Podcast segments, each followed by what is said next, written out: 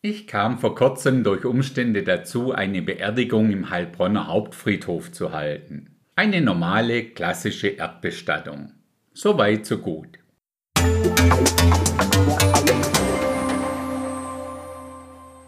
Auf diesem Friedhof steht das älteste Krematorium von Baden-Württemberg. Das habe ich mir in dem Rahmen dann mal etwas genauer angeschaut. Erbaut wurde es von einem Emil Beutinger. Er war Mitglied im Deutschen Werkbund und auch Oberbürgermeister von Heilbronn. Bevor er dieses Krematorium baute, hatte er ein Fachbuch über Feuerbestattung und ihre geschichtliche Entwicklung von der Urzeit bis zur Gegenwart geschrieben und natürlich auch veröffentlicht. Das war im Jahr 1904. Kurz zusammengefasst, dieser Architekt wusste also sehr genau, was er tat, als er genau dieses Krematorium geplant und gebaut hat. Ohne jetzt zu sehr auf die Details einzugehen, steht über dem Eingang von diesem tempelartigen Gebäude groß der Satz Hinauf zum Licht.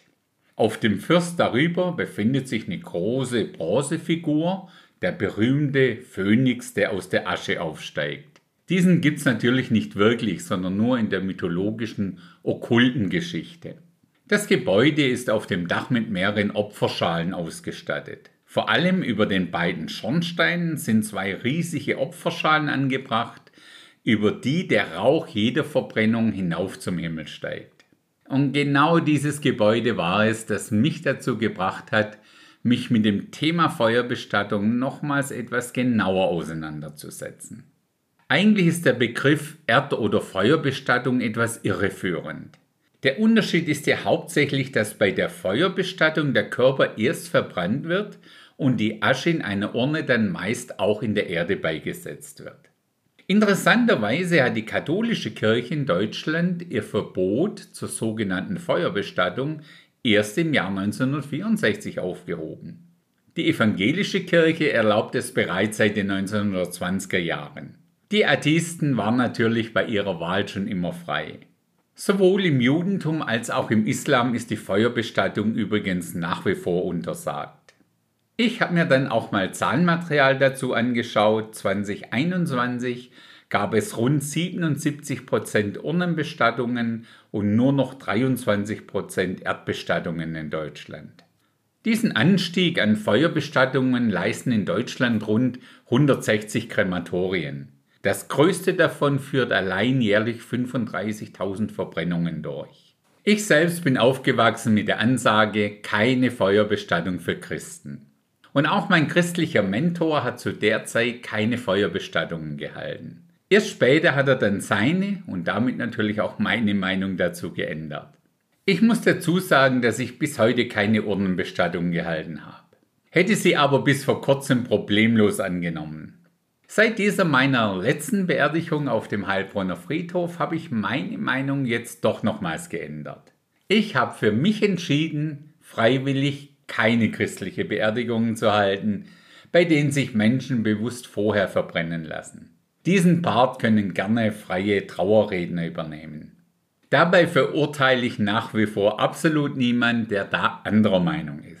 Das ist einfach meine ganz persönliche Schlussfolgerung aus meiner Recherche zu diesem Thema. Gerne fasse ich meine Entscheidungsgrundlage für uns nochmal kurz zusammen, wobei ich den wirtschaftlich rationalen Teil einfach mal außen vor lasse. Für mich, für uns ist doch nach wie vor ausschlaggebend, was sagt denn die Bibel dazu? Und ganz ehrlich, erstmal nichts. Es steht keinerlei ausdrückliches Ver- oder Gebot zum Thema Feuerbestattung in der Bibel. Allerdings stehen ja viele Begriffe, mit denen wir heute konfrontiert werden, so nicht in der Bibel. Allein schon der Begriff Bibel steht nicht in der Bibel. Und auch nicht Wörter wie Abtreibung, künstliche Intelligenz oder Transgender und so weiter. Und trotzdem hat Gott durch die Bibel natürlich etwas dazu zu sagen. Man schaut sich einfach den Kontext zu diesen Themen an. Und so wie wir das immer machen, wir schauen zusätzlich, auf wessen Konto zahlt diese Handlung oder diese Vorgehensweise ein. Auf das christliche oder das antichristliche. Fangen wir ganz einfach mal damit an, wie denn der Mensch nach unserem biblisch-christlichen Weltbild als solcher entstanden ist. Und das lesen wir in 1. Mose 1, die Verse 26 und 27. Und Gott sprach, lasst uns Menschen machen nach unserem Bild, uns ähnlich. Und Gott schuf den Menschen in seinem Bild, im Bild Gottes schuf er ihn, als Mann und Frau schuf er sie. Unser neu geschaffener Körper trägt also das Bild Gottes. Und wenn dieses Leben eines Tages zu Ende geht, heißt es in 1. Mose 3, Vers 19, im Schweiße deines Angesichts sollst du dein Brot essen, bis du wieder zurückkehrst zum Erdboden, denn von ihm bist du genommen, denn du bist Staub und zu Staub wirst du wieder zurückkehren. Das ist der klassische biblische Weg für den Menschen. Aus dem Staub der Erde und zurück zum Staub der Erde. Keine Rede von Asche.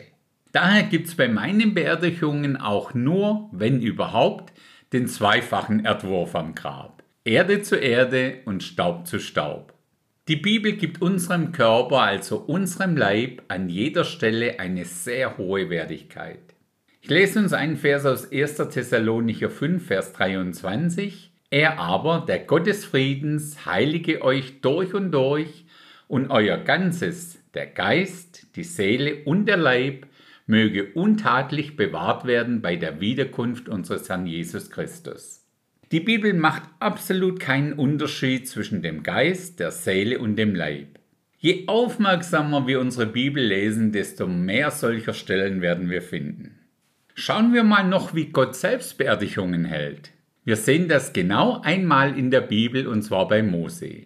Da steht im fünften Buch Mose in Kapitel 34 die Verse 5 und 6. Und Mose, der Knecht des Herrn, starb im Land Moab nach dem Wort des Herrn.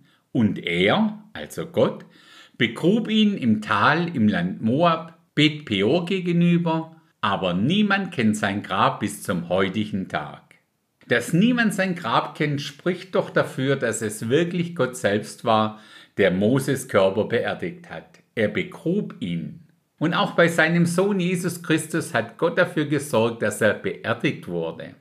Denkt an die Geschichte mit dem ja schon fast berühmten Alabasterfläschchen mit wertvollem Salböl, das eine Frau zu Jesus brachte, dort zerbrach und es auf seinem Haupt ausgegossen hat. Was sagte da Jesus zu den Leuten drumherum? Sie hat getan, was sie konnte. Sie hat meinen Leib im Voraus zum Begräbnis gesalbt. Ich finde einfach keinen vernünftigen Grund, warum ich diesen von Gott geschaffenen Leib am Ende der Tage einfach verbrennen soll, kann und auch darf. Das Ganze hat natürlich nichts damit zu tun, wenn Menschen durch ein Unglück, einen Brand, durch Kriege, durch Feuer zu Tode kommen. Solche Beerdigungen würde ich natürlich jederzeit halten. Es geht nur um die Menschen, die diese Entscheidung, sich verbrennen zu lassen, ganz bewusst vor ihrem Tod getroffen haben. Noch ein ganz praktischer Tipp am Rande. In der Regel bezahlt der Staat für Sozialhilfeempfänger immer die Feuer- und Urnenbestattung. Allerdings bekommt man auch die Erdbestattung bezahlt, wenn man die Feuerbestattung aus religiösen Gründen ablehnt. Mein Fazit zu diesem Thema nochmal kurz auf den berühmten Punkt gebracht.